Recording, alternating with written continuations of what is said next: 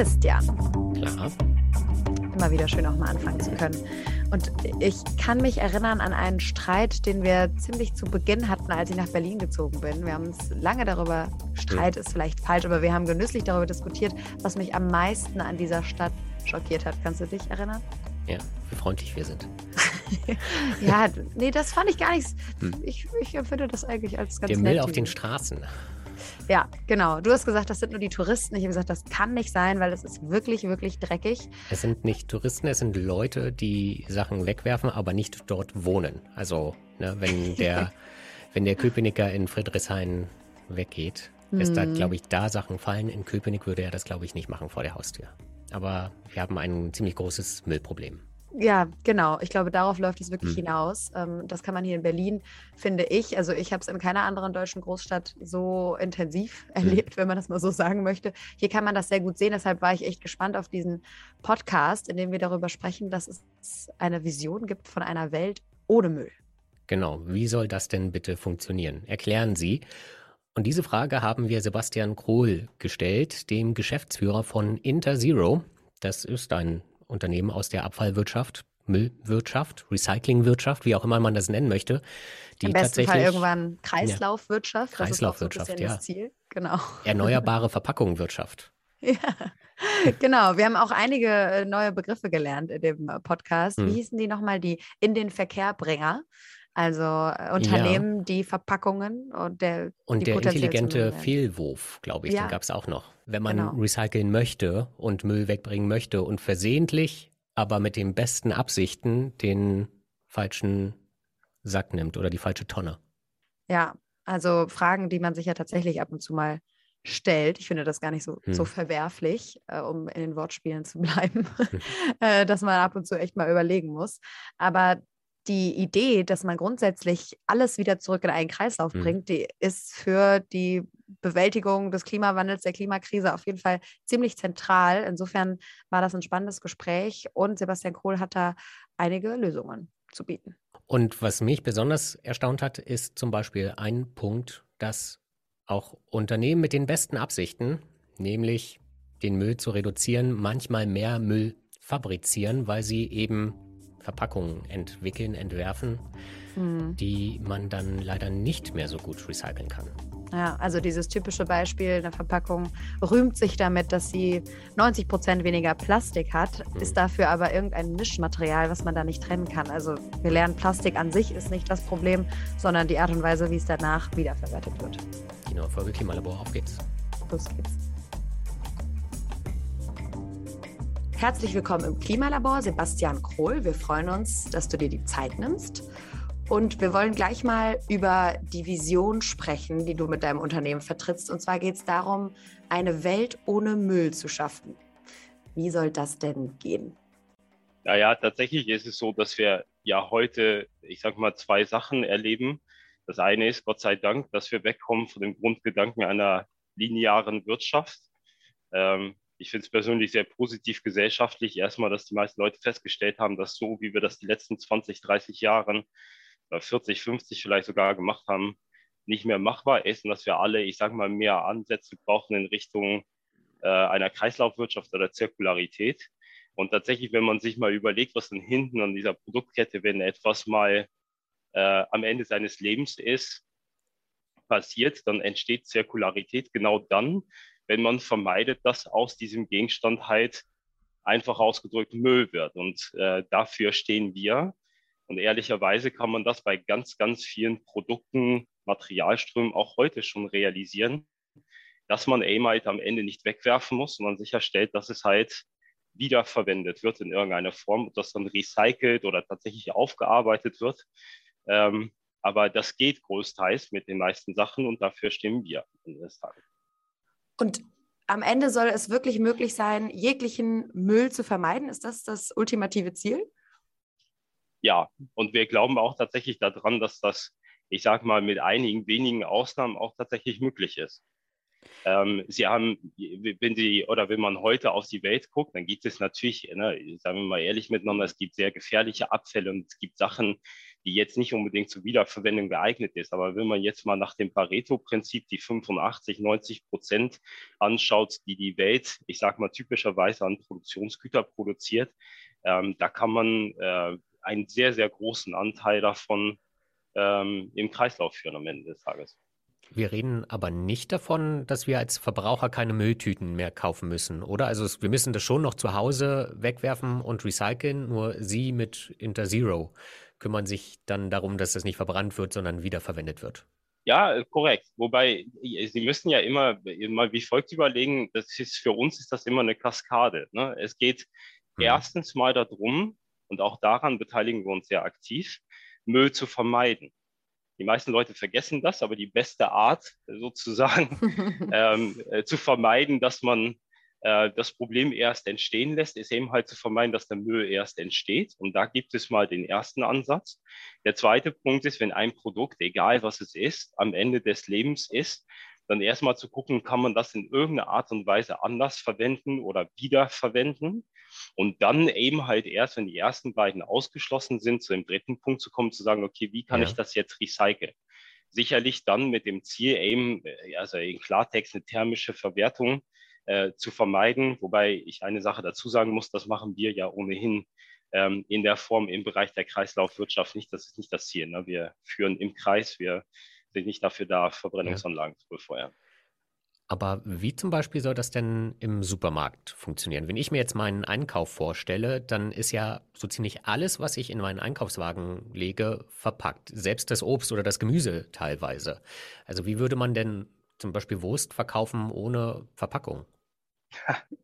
Ja, jetzt kommen wir natürlich zwei Sachen, die eben halt wichtig sind. Aber ich auch da ich gehe gleich wieder in dieselbe Kaskade. Fangen wir mal an mit ja. Vermeiden. Es gibt heute ausreichend, ich, ich habe ja das Glück, wir sind kein Lebensmitteleinzelhändler, das darf man dann, glaube ich, auch sagen. Mhm. Es gibt ja A, heute schon eine relativ große Anzahl von Möglichkeiten, heute, ich sage mal, unverpackt einzukaufen. Das wäre mal im Grundsatz der Königsweg. Ja? Mhm. Das heißt, wir wissen ja, es gibt ja in Paragraph 33 auch zum 1. Januar 23 jetzt eine neue Gesetzesvorgabe, die besagt, dass zumindest mal Wurst zählt darunter nicht, aber zum Beispiel Essenswaren, die mitgenommen werden, in Mehrwegverpackungen angeboten werden müssen. Mhm. mhm. Also wenn Sie Ihre geschnittene Ananas, Beispiel, ne? genau, Kaffee oder ja. typischerweise der Salat von an der Bar, die geschnittene Ananas. Ähm, das ist mal der erste Schritt. Da, da, vermeiden Sie das schlicht und ergreifend mal. Komme ich wieder zurück zu. Das ist, glaube ich, dann der Königsweg. So, wenn, wenn Sie dann aber, und es gibt Lebensmittel, die müssen verpackt werden, äh, und die Wurst gehört dazu, dann ist es am Ende aber relativ einfach. Sie müssen halt A sicherstellen, äh, und das ist eine Verantwortung der Industrie, sehe ich schon so, dass die Verpackung so gestaltet ist, dass sie gut recycelbar ist. Ähm, Kunststoffe kann man sehr gut recyceln, wenn man es vernünftig macht das ist, glaube ich, eine gemeinsame Verantwortung irgendwo zwischen uns und dann der Lebensmittelindustrie oder Verpackungsindustrie. Und dann liegt es dem äh, Konsumenten oder den Konsumentinnen eben halt sicherzustellen, dass es vernünftig getrennt wird. Und wenn sie das tun, dann findet das auch ein oder dann wird das auch einem Recycling zugeführt und dann ist in Anführungsstrichen aus meiner Perspektive das getan, was man tun muss, um es möglichst, ähm, ich sage mal, ökologisch sinnvoll abzubilden. Jetzt klingt das irgendwie so, als wären wir da schon auf einem ganz guten Weg. Wenn man sich die Gesamtsituation anschaut, ist die Menge an Müll aber ja nach wie vor ziemlich erschreckend. Was würdest du denn sagen, wo wir gerade stehen auf diesem Weg zu einer, zu dieser Vision einer Welt ohne Müll? Ja, ich bin immer ein Freund von offenen Worten und von auch nicht vorgaukeln. Also da gibt es zwei Sachen. Nee, wirklich, da bin ich, da bin ich wirklich auch echt ein Freund von offenen Worten. Das freut uns. ja, jetzt, jetzt fangen jetzt, jetzt, jetzt fang, interessante Teil. Jetzt, ja, ja, jetzt fangen wir mal an. Das, was, das, was wir in, jetzt ganz bewusst auch betont Deutschland machen, mhm. ist schon ziemlich state of the art. Sie müssen wissen, diese, diese äh, Recyclingprozesse, die haben halt auch irgendwann mal technische Limitationen. Mhm. Sie können, wenn Sie einen gelben Sack ausleeren und das sortieren, dann, dann können sie halt einfach eine bestimmte Quote erreichen. Ähm, und bestimmte Sachen gehen halt auch einfach technologisch nicht. Ich behaupte, in Deutschland äh, reizen wir das so ziemlich zum absoluten Maximum aus. Und dann müssen sie halt auch wissen, das, was dort wegsortiert wird und das, was dort am Ende recycelt wird, ich behaupte mal schon, dass wir da in Deutschland ziemlich gut dran sind, weil wir relativ weit in den Recyclingquoten nach oben gehen und das Machbare tun. Mhm. Da, wo ich eher mit Argwohn hingucke, da bin ich ganz ehrlich, wir vergessen sehr schnell, dass wir, na, auch wir führen das Interview in Deutschland, dass wir hier in einem Land sind, was ein exzellentes Sammelsystem hat. Jetzt gucken Sie mal außerhalb der Grenzen Deutschlands und dann kommen Sie relativ schnell in anderen Ländern, wo eben genau das nicht gegeben ist. Da gibt es halt keinen gelben Sack, da gibt es kein Pfandsystem, und da ist die Situation dann natürlich schon ganz anders. Ne? Dann kommen mhm. sie halt nicht an den üblichen, keine Ahnung, 60 Prozent Recyclingquoten, die die heutige Realität in Deutschland sind, sondern dann kommen sie halt ganz schnell im Bereich der einstelligen Zahlen, ähm, weil es dort eben halt einfach keine adäquate Sammelsysteme gibt. Und da finde ich die Debatte in Deutschland manchmal auch ein bisschen verquert. Äh, wir hacken ja gerne auf uns selber rum. Wir sind da schon ganz gut. Nicht zu sagen, dass wir nicht besser werden können, aber ich glaube, die, die berechtigte Kritik ist eher sicherzustellen, dass beispielsweise andere EU-Länder in der, in, der, in der Einsammlung und Sammelsystematik halt erstmal gleichziehen mit äh, dem, was wir hier so machen. Ne? Jetzt ist es ja immer ein bisschen schwierig, das Müllproblem in anderen Ländern zu lösen, aber ich finde es schon interessant, wenn wir sagen, das in Deutschland hier ist schon State of the Art und trotzdem, ähm, wenn ich durch die Stadt gehe oder wie auch immer, gibt es unglaublich viel Müll auf den Straßen. Alle Mülltonnen sind komplett voll und wir haben es gerade gesagt, ich glaube 60 Prozent Recyclingquote. Also das kann ja dann auch noch nicht das Ziel sein, oder? Naja, es gibt zwei Sachen man muss dazu sagen, erstens, ich habe, äh, klar, wenn ich das sagen darf, die Frage nicht ja, weggewunken. Ne? Also wir sind erstens nicht in Deutschland, sondern wir sind in zehn Ländern Europas und tragen durchaus auch die Verantwortung, in den anderen neun gleichzuziehen. Und da bemühen wir uns auch sehr. Also das mhm. war keine Version, sich aus der Verantwortung auszuwinden, zu sagen, so das machen wir sind in Polen, in Italien, in Kroatien und in verschiedenen anderen Ländern. Und da arbeiten wir eben daran, tatsächlich ähm, äh, gemeinsam mit, äh, mit den Kommunen, mit, den, mit dem Staat, mit unseren Kunden daran, erstmal den, das gleiche Level wie in Deutschland zu erreichen. So. Mhm. Also ich wollte das jetzt in der Verantwortung nicht wegwinken. Nee, nee, klar, äh, ich wollte mich nur noch mal darauf beziehen und äh, überlege immer, okay, aber wenn das jetzt schon das Beste ist, das kann ja doch nicht das Ziel sein, worauf wir alle darauf hinarbeiten. 60, oder? 70 Prozent sind ja dann doch noch ein Stück weit entfernt von einer Welt ohne Abfall.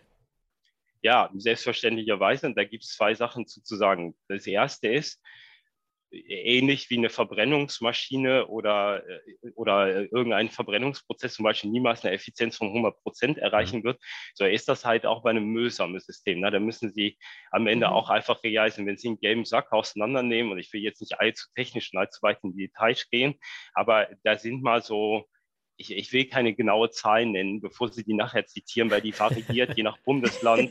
Ja, ja, nicht, nicht, dass Sie mich falsch ja. verstehen. Auch da bin ich ja. ein Freund. Ich würde Ihnen die nennen, wenn, die, wenn, wenn man das zuverlässig sagen kann. Aber mhm. Sie es glauben oder nicht, diese Zahl variiert, je nachdem, was für ein Wetter das ist, in welchem Bundesland sie sich befinden, etc. etc. Aber Gibt es dafür eine Erklärung, wenn ich kurz einhaken darf, dass die Zahlen so stark variieren, wenn das Wetter sich verändert? Oder ist das einfach nur eine Feststellung und man weiß aber nicht, woran das liegt? Nee, das ist tatsächlich eine Feststellung, die in dem Konsumverhalten von den Menschen zurück okay. Ah, oder die, die man, die man zurückführen kann auf das Konsumverhalten von den, äh, von den, äh, von den Bürgern und Bürgerinnen, die wir hier im Land haben. Das ist genauso wie, die, ich weiß nicht, ob Sie das Beispiel kennen, ich finde das immer hochspannend. Ähm, mir irgendwann mal einige unserer Kunden im Lebensmittelbereich erzählt, in Deutschland zum Beispiel die Regale voll liegen mit Wassermelonen und die Wassermelonen aber nur dann gekauft wird, wenn die Prognose auf gutes Wetter da ist. Okay. so gleiche, das Essen. Exakt, das gleiche gilt für die Bratwurst. Ne? Die Bratwurst ja. wird halt vor, vor, Liebe gekauft, wenn gegrillt werden kann. Mhm. Aber ich komme nochmal zurück, Sie haben, halt, Sie haben halt in, also wenn wir jetzt mal beim Post-Consumer-Plastik bleiben, ja, also beim, beim, beim gelben Sack, dann haben sie halt immer äh, einen Teil in diesem Sack, der nicht verwertet werden kann. Das sind auf Deutsch gesagt Lebensmittelreste, äh, tatsächlich auch relativ viele Fehlwürfe. Da gibt es in Deutschland den stehenden Begriff des sogenannten intelligenten Fehlwurfs. Es gibt halt relativ, ja, es gibt, es gibt halt viele, viele Konsumenten. Machen, machen wir gleich mal ähm, die halt denken, dass der gelbe Sack mal dem Grunde nach für Kunststoffe ist. Und das ist eben nicht so. Eigentlich ist der gelbe Sack ja für bestimmte dafür vorhergesehene Materialien und oder Verpackungen, die dafür vorgesehen sind. Jetzt nehmen wir mal das gute Beispiel. Sie werfen da, weil Sie denken, dass es gut ist, ein Bobbycar rein. Das Ding gehört eigentlich nicht in den gelben Sack. Ne? Mhm. Und davon, davon, diese Art von Das bezeichnet man tatsächlich als intelligente Fehlwürfe. Der Grundgedanke ist nicht falsch, es ist aber nicht richtig. ähm, davon, ja, da, davon, davon haben sie halt eine gewisse Menge. Mhm. Und die werden sie nie, die werden sie einfach nicht vernünftig äh, rauskriegen. Das ist halt der Tribut des Systems. Da kann man nur, äh, ich sag mal, tatsächlich man darauf hin. das System ändern.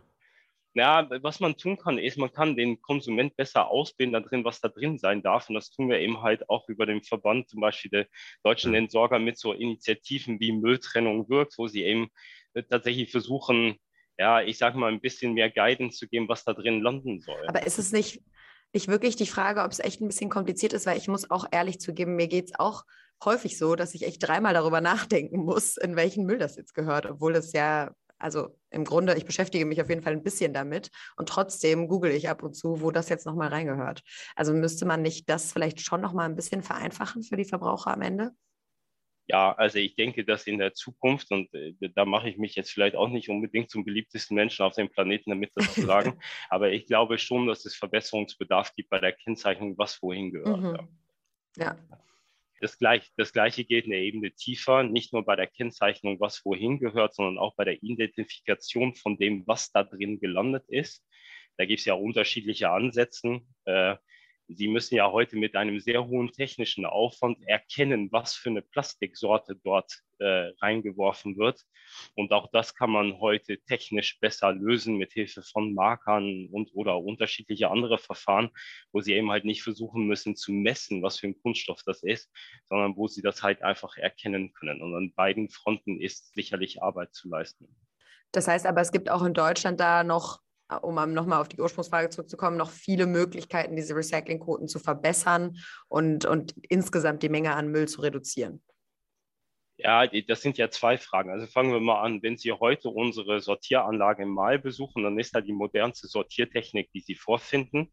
Und die arbeitet heute bereits mit Sensorik, die wirklich, äh, ich sag mal, das rausholt, was Sie rausholen können, inklusive auch partiell mit eben halt Nachsortierverfahren. Und da sind Sie dann halt schon wirklich gut unterwegs. So, das ist der eine Punkt. Mhm. Sie können dann immer noch Verbesserungen erzielen. Da will ich mich auch nicht gegen wehren.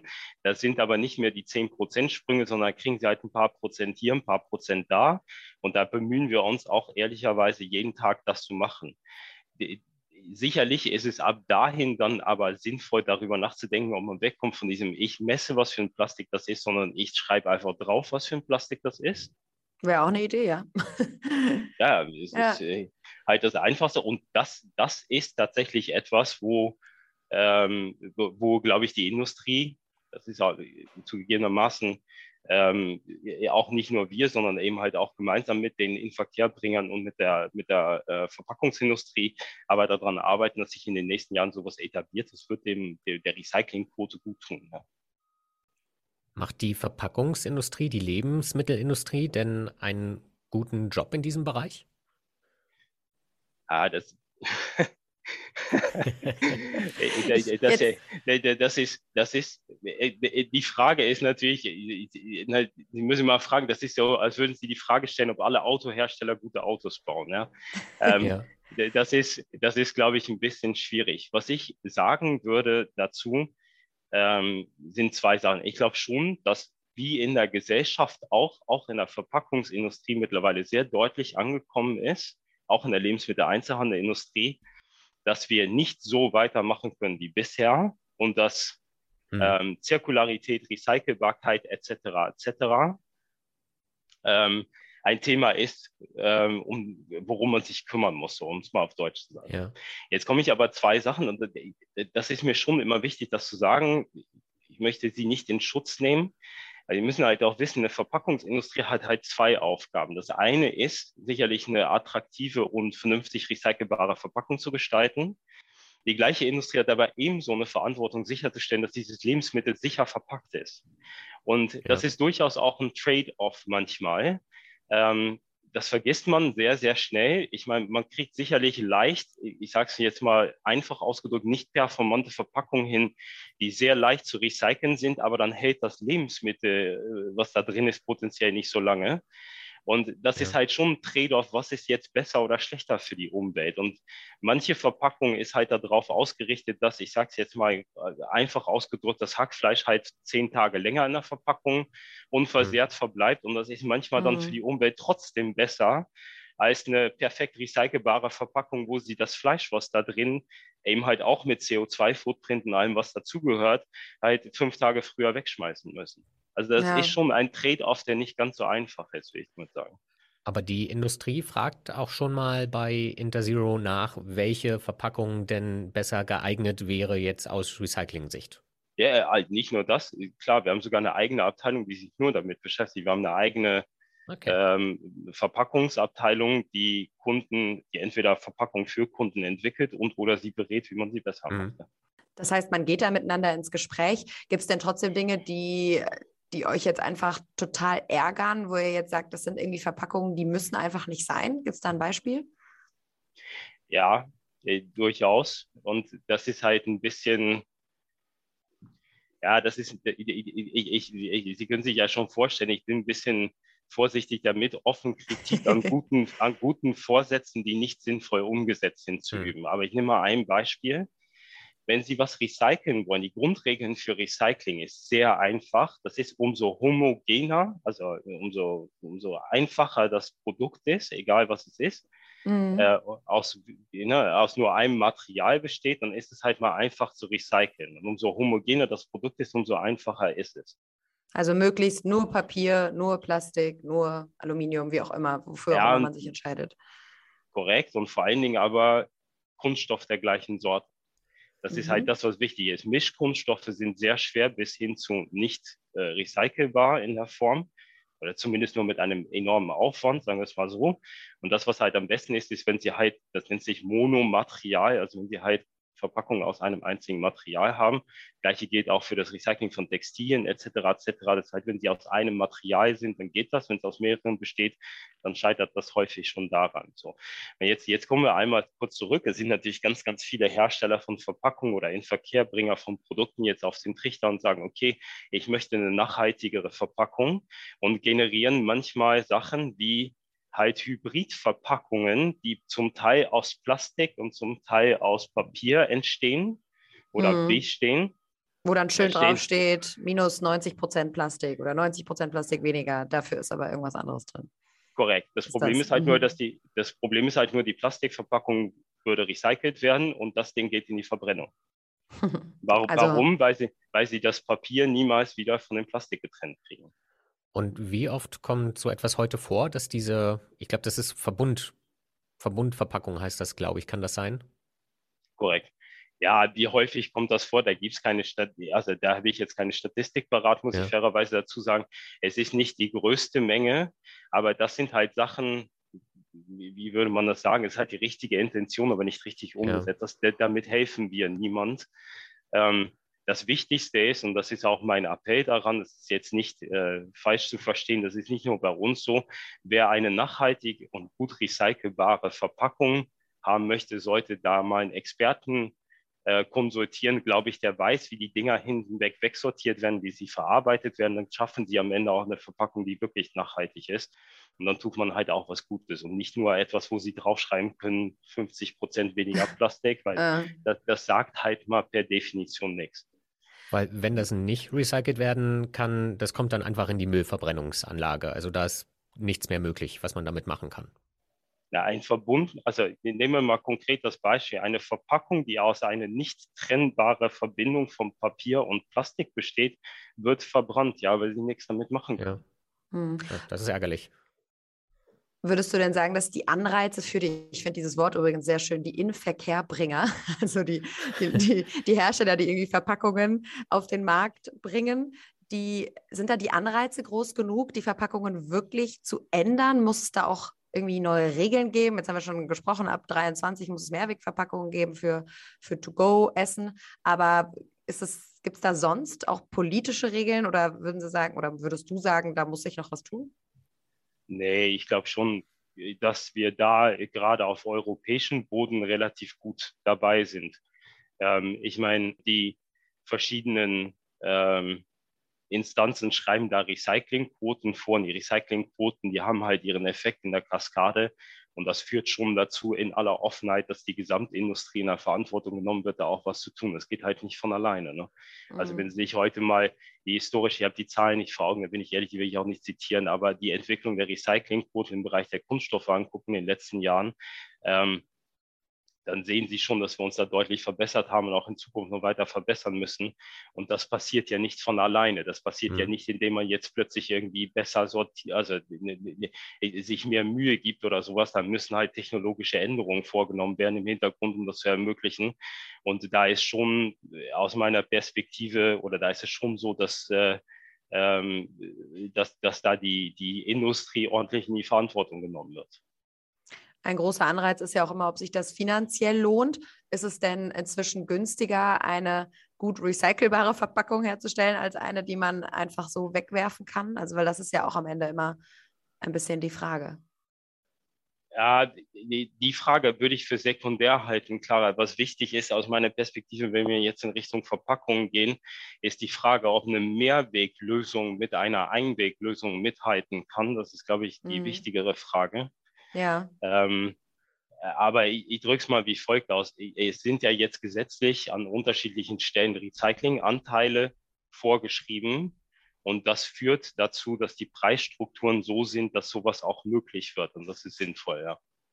Okay, also da tut sich auch was. Und um vielleicht auch nochmal zu verstehen, ich glaube, darauf sind wir noch gar nicht eingegangen.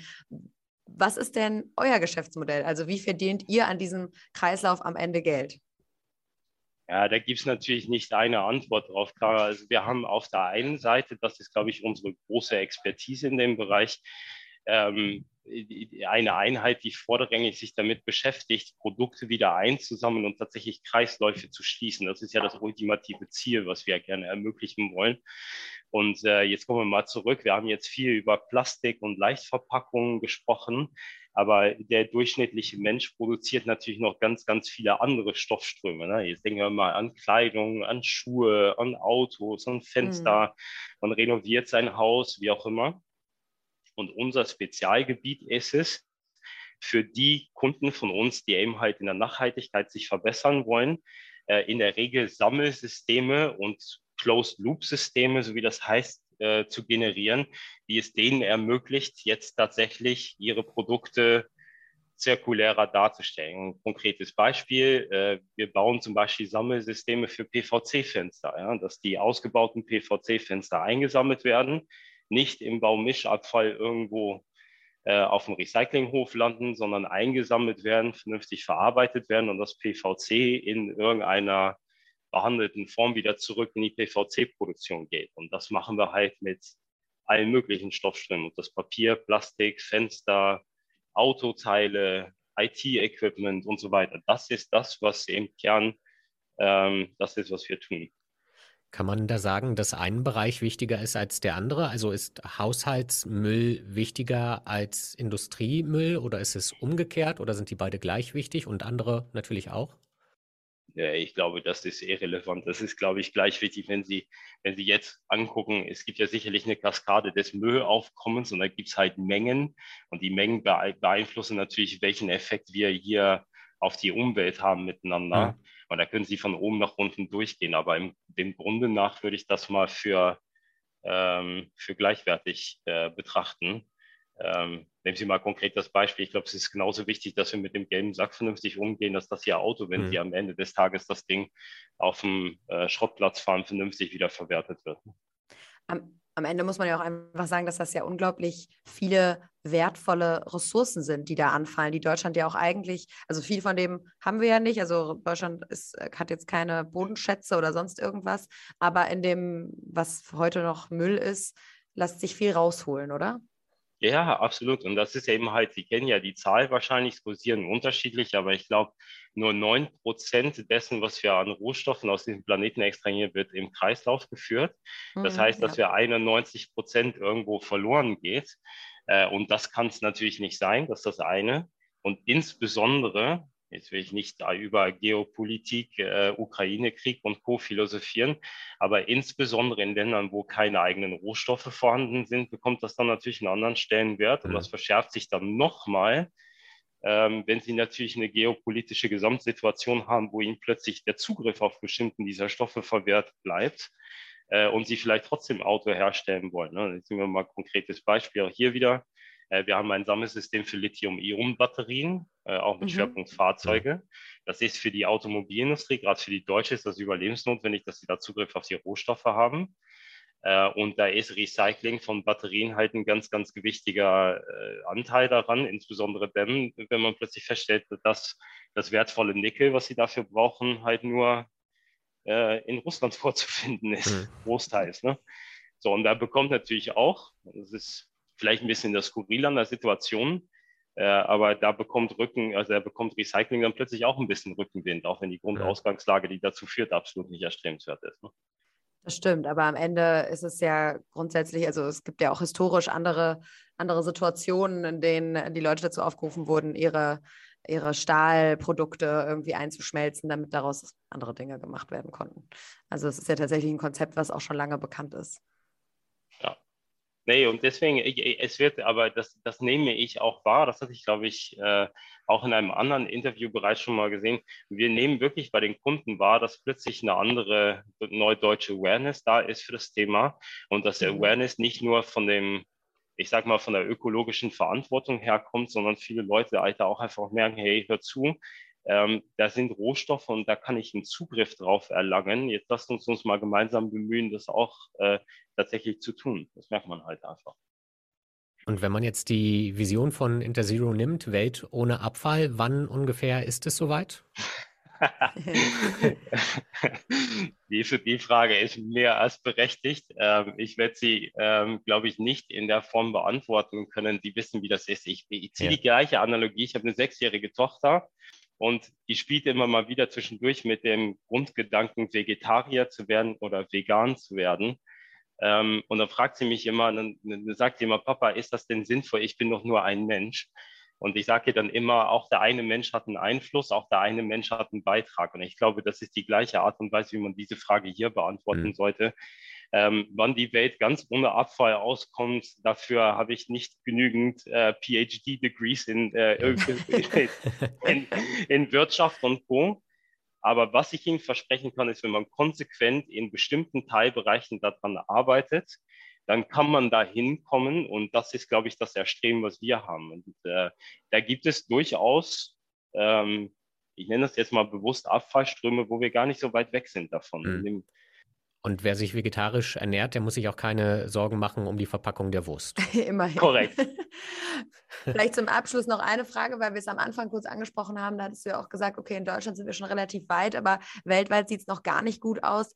Wie wichtig ist das denn, dass wir da über die Grenzen hinweg zusammenarbeiten? das ist extrem wichtig, glaube ich, weil wir in Deutschland schon, wenn wir die Mülldebatte haben und oder die Recyclingdebatte haben, natürlich ein bisschen äh, in so einer Enklave sitzen, wo es eigentlich schon, ich will nicht sagen, nicht gut genug, nein, ich will das wirklich nicht sagen. Es gibt immer Verbesserungspotenzial, aber sie brauchen gar nicht weit weggehen.